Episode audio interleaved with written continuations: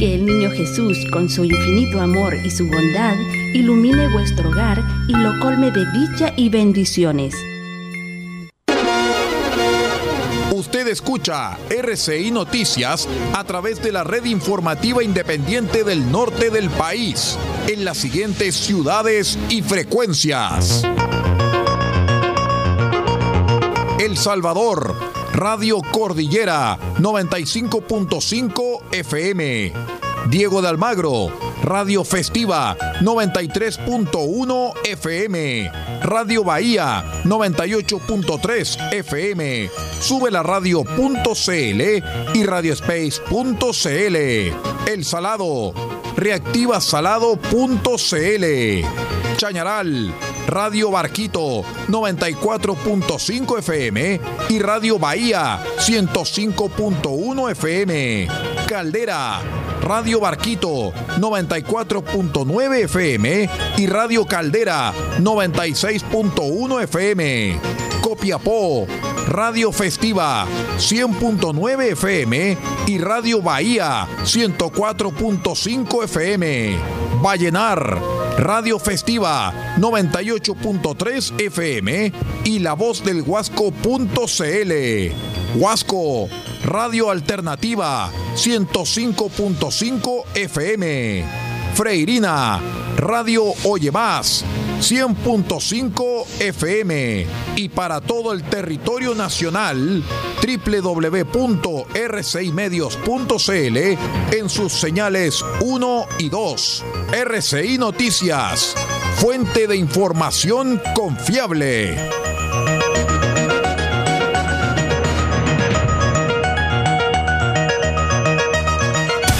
Atención a la red informativa independiente del norte del país. Al toque de la señal, sírvanse conectar.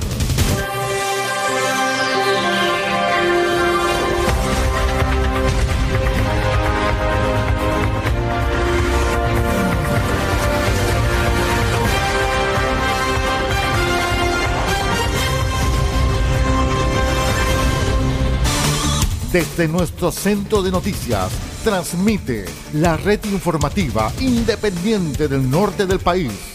Aquí comienza la edición central de RCI Noticias. Estas son las informaciones.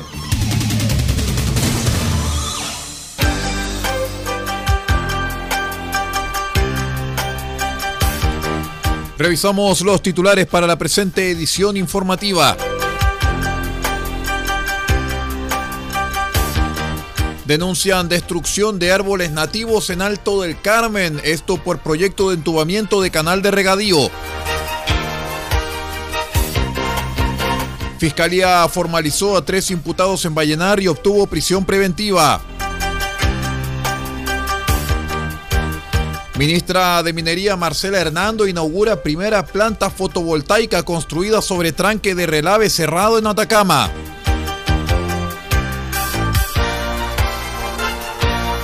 Correos de Chile y Junji lanzan campaña de Navidad en Atacama con Correos Hacemos la Navidad.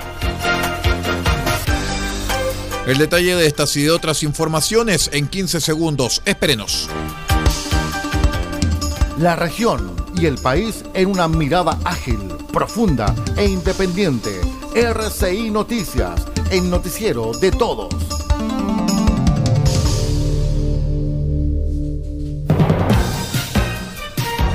¿Cómo están estimados amigos? Bienvenidos a una nueva edición de R6 Noticias, el noticiero de todos. Hoy es martes 6 de diciembre del año 2022.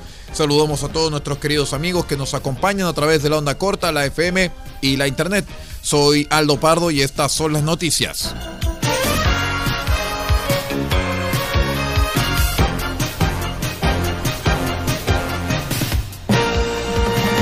Les contamos que un recurso de protección interpuso la municipalidad de Alto del Carmen, ya que según el documento en el terreno denominado Predio Tatul, que se encuentra emplazado en la localidad de La Huerta, en la comuna de Alto del Carmen, hubo daños invaluables. Señalaron que entraron en maquinarias y comenzaron a destrozar los árboles y flora nativa.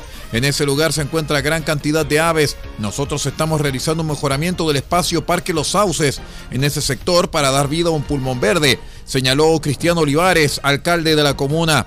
Las maquinarias estarían trabajando para un proyecto de entubamiento tras la adjudicación para el mejoramiento del canal El Carmen, cuya principal obra es la instalación superficial de un entubamiento de 620 metros. La autoridad calcula que se habrían destruido 300 metros de árboles nativos y sauces que se encontraban en conservación por la municipalidad para el mejoramiento del parque.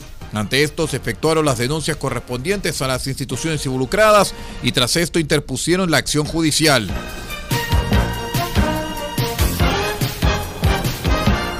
Bajo la cautelar de prisión preventiva quedaron tres imputados, dos hombres y una mujer, los cuales fueron formalizados por la Fiscalía de Atacama por hechos constitutivos de delito cometido en la comuna de Vallenar.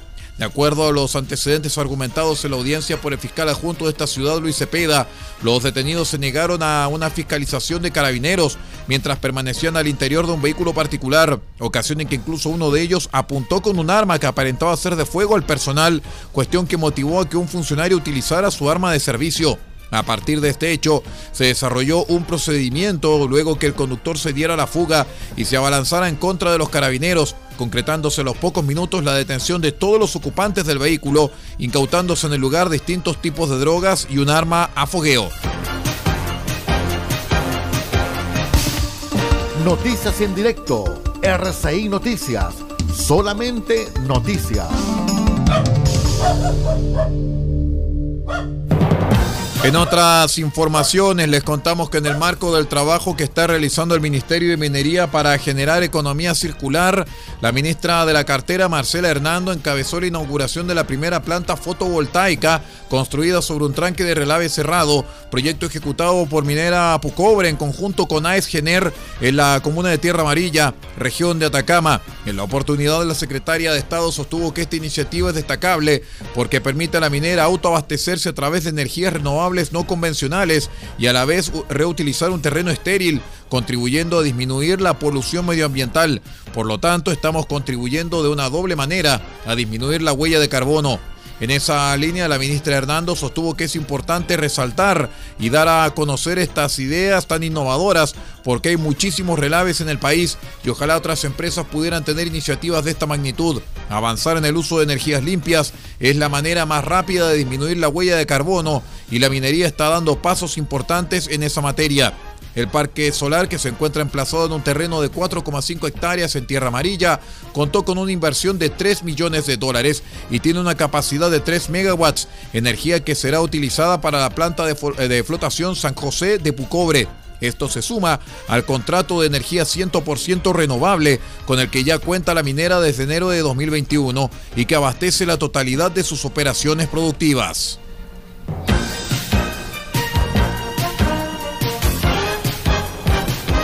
Les cuento que Correos de Chile, en alianza con Junji, lanzó oficialmente en Atacama una nueva versión de su tradicional campaña de Navidad, que este año 2022 tiene por eslogan Con Correos Hacemos la Navidad, cruzada solidaria que desde su creación busca conectar el espíritu solidario que caracteriza a los chilenos con los sueños de miles de niños que en muchos casos no tienen la posibilidad de recibir un regalo de Navidad. En la actividad de lanzamiento participaron párvulos del Jardín Infantil Rabito de Copiapó, quienes dejaron sus cartas en el buzón de correos para que el viejito Pascuero les cumpla su deseo. La iniciativa social impulsada desde hace 30 años por los propios trabajadores de Correos de Chile tendrá entre sus principales novedades el retorno de la presencialidad para la lectura de cartas en la sucursal de Copiapó. Así, la ceremonia fue encabezada por Sergio Silva, jefe regional comercial de Correos de Chile Atacama, junto con Silvia Ponce, subdirectora de calidad educativa de Junji Atacama. Vamos a una breve pausa y regresamos con más informaciones. Somos R6 Noticias, el noticiero de todos. Espérenos.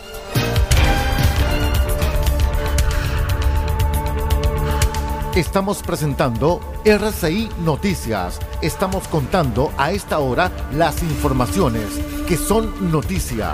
Siga junto a nosotros.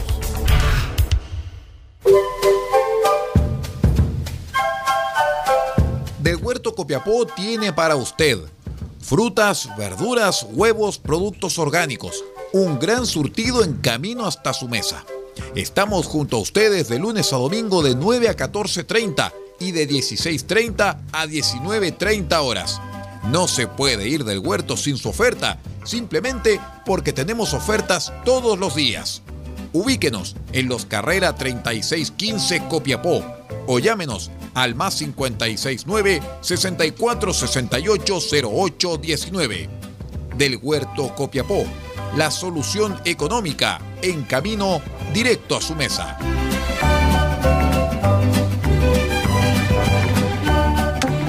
Ceremi de Minería de Atacama tiene el agrado de invitar a través de su programa FNDR Transferencia Programa Asistencia Técnica Provincial Pequeña Minería a postular a la capacitación y certificación del curso de manipulación de explosivos. Provincia de Huasco, 21 de noviembre. Inscripciones en calle Algarrobilla 793 Vallenar. Provincia de Copiapó, 23 de noviembre. Inscripciones en calle Chacabuco 540 tercer piso. Provincia de Chañaral, 25 de noviembre. Inscripciones en calle Comercio 270 Chañaral. Inscripciones hasta el 11 de noviembre del 2022.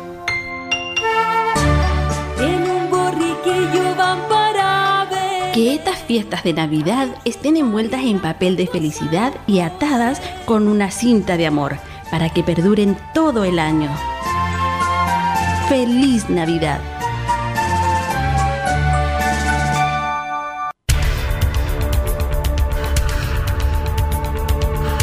Estamos presentando RCI Noticias. Estamos contando a esta hora las informaciones que son noticia. Siga junto a nosotros. Vamos con más informaciones. Revisamos de inmediato las noticias de las regiones de Chile. Les cuento que el delegado presidencial regional de eh, Arica y Parinacota, Ricardo Sanzana, anunció que se están tomando medidas para reforzar el resguardo policial del paso fronterizo de Chacayuta. Esto luego del incidente ocurrido la semana pasada, en el cual casi un centenar de personas intentó ingresar de forma masiva e irregular al país, situación que según las autoridades fue controlada rápidamente por personal policial. El plan contempla un amplio despliegue de funcionarios policiales en la zona fronteriza, que ya cuenta con una dotación especial de carabineros para una labor preventiva, pero que ahora se reforzará con la presencia de funcionarios de la Policía de Investigaciones en la zona, esto para agilizar la labor migratoria.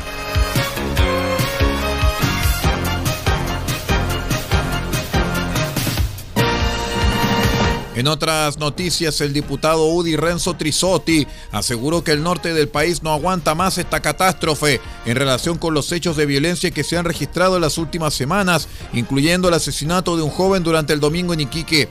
El parlamentario dijo que estamos viviendo una crisis de delincuencia en fase terminal y absolutamente fuera de control. El gobierno con una ineptitud y una incapacidad no está ejerciendo su poder para poder controlar la seguridad pública solo que a esta altura son totalmente inservibles. Hoy está en absoluto entredicho tanto el presidente Boric como su ministra del Interior, Carolina Toá, y su subsecretario Manuel Monsalve. Agregó.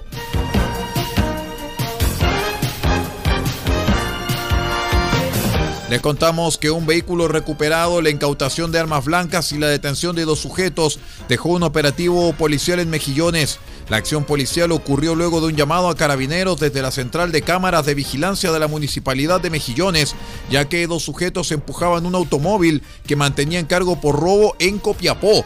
Los sujetos empujaban el vehículo por calles Andalicán y Almirante La Torre en Mejillones, lugar hasta donde llegó la policía que detuvo a uno de los sujetos, el que mantenía en su poder un arma blanca. El otro fue detenido en las calles Ernesto, Ernesto Salinas y pasaje Edley Shanks y mantenía una orden de detención pendiente.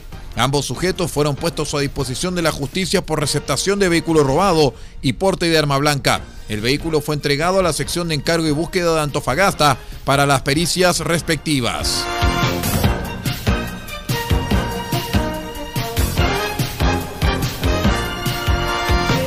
En fallo unánime, el Tribunal Oral de Viña del Mar sentenció a 22 años de cárcel a Guillermo López Vargas, condenado por matar a la madre de su expolola y apuñalar a su padre y a ella el pasado 5 de septiembre de 2021.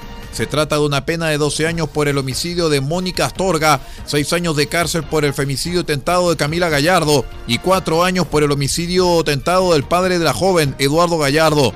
El tribunal dio por acreditado, más allá de toda duda razonable, que durante la madrugada del 5 de septiembre de 2021, López Vargas ingresó al domicilio de Villa Independencia, donde vivía su expareja, junto con sus padres e hijo. Le dio un golpe de puño en el ojo izquierdo a Camila, momento en que la víctima gritó, siendo auxiliada por su padre Eduardo, quien expulsó, expulsó al acusado del inmueble, dijo el Poder Judicial. Pasados algunos momentos, López volvió a ingresar al inmueble, ocasión en la cual tomó un cuchillo carnicero, con el cual se dirigió al dormitorio donde se encontraban todos los residentes del inmueble y con evidente ánimo de matar, le propinó una puñalada en el pecho a la víctima, Mónica Astorga Vega, padre de Camila Gallardo Astorga, propinándole también puñaladas por la espalda a Eduardo Gallardo Centeno, según indican los hechos establecidos por los magistrados. Vamos a la última pausa y regresamos con el panorama internacional. Somos R6 Noticias, el noticiero de todos. Espérenos.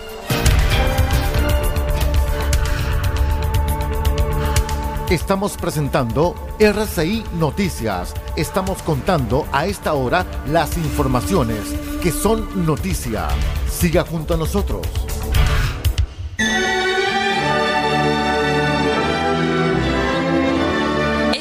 24 de diciembre, desde las 20 horas, un clásico de RCI Radio Chile estará junto a ustedes, esperando la Nochebuena.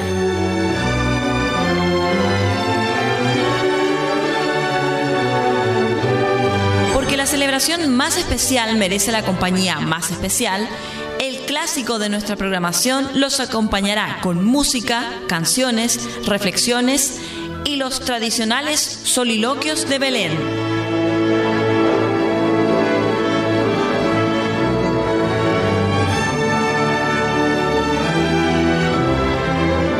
Olvide, 24 de diciembre, Esperando la Nochebuena, un clásico de RCI Radio Chile desde las 20 horas en todas nuestras señales.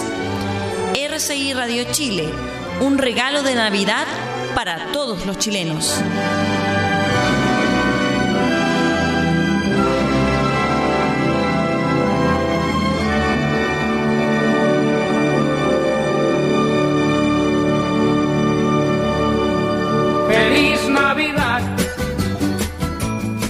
Feliz Navidad a los hombres de buena voluntad y mis mejores deseos para que reine el amor, la paz y la hermandad en los rincones de todos los hogares. Feliz Navidad. Feliz Navidad. Feliz Navidad.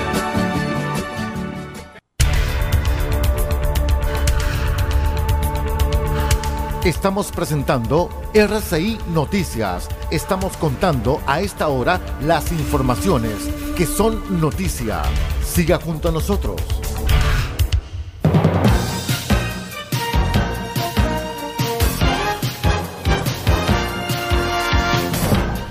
Vamos de inmediato con las informaciones internacionales porque tras la constitución del jurado popular, los debates comenzaron durante la jornada del lunes y durarán hasta junio del próximo año en el proceso de los atentados yihadistas de Bruselas perpetrados en 2016, un momento esperado y temido por víctimas aún traumatizadas. Esto en el informe de la periodista Esther Herrera desde Bélgica, desde Radio Francia Internacional, nuestro medio asociado en el extranjero. Tras dos meses de retraso arranca el juicio por los atentados de marzo de 2016 en Bruselas en que murieron 32 personas y provocó más de 200 heridos. Fueron dos bombas, una en el aeropuerto internacional, no eran ni las 8 de la mañana de un martes de sol radiante poco antes de las vacaciones de primavera. La segunda estalló en la parada de metro de Malbec a las 9 de la mañana, cuando los vagones estaban llenos de gente. Hoy se sienten en el banquillo 10 acusados, uno de ellos en rebeldía y otro, Salah Abdeslam, que también fue juzgado por los atentados de París de noviembre de 2015, que aunque no hizo estallar ninguna bomba, participó activamente en la preparación del atentado. Se espera que sea un proceso muy largo de entre seis y nueve meses en que pasarán víctimas, supervivientes y familiares del mayor ataque que ha sufrido Bélgica desde la Segunda Guerra Mundial. Entre otras cosas, se debe dilucidar qué pasó aquel día y si los terroristas actuaron por prisas y el objetivo era en realidad otro. La prensa local no ha tardado en llamar el proceso que hoy empieza como el juicio del siglo, dado el gran número de personas que deben declarar. El juicio se produce en las antiguas dependencias de la sede de la OTAN, con 250 policías movilizados todos los días y con un coste total de casi 500.000 euros. Informa Esther Herrera desde Bruselas para Radio Francia Internacional. Muy bien, y con este informe desde Radio Francia Internacional en Bruselas, vamos poniendo punto final a la presente edición de R6 Noticias, el noticiero de todos. Muchísimas gracias por acompañarnos, por estar con nosotros. Nos despedimos en nombre de Pablo Ortiz Pardo, de la Dirección General de la Red R6 Noticias, y quien les habla, Aldo Pardo, en la conducción de este noticiero. No abandone la sintonía porque la señal 1 de R6 Medios transmite media hora de informaciones internacionales junto a RFI Radio Francia Internacional y la señal 2 transmite un nuevo espacio de la radio enseña. Muchísimas gracias por acompañarnos y siga en nuestra sintonía. Usted ha quedado completamente informado. Hemos presentado RCI Noticias, transmitido por la red informativa independiente del norte del país. Muchas gracias por acompañarnos y continúe en nuestra sintonía.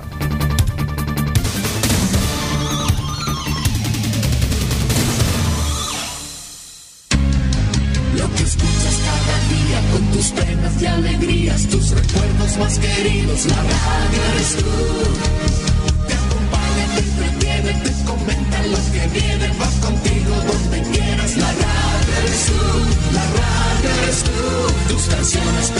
Las noticias cada día, gente amiga que te escucha, la radio eres tú. Te entusiasma, te despierta, te aconseja y te divierte, forma parte de tu vida, la radio eres tú.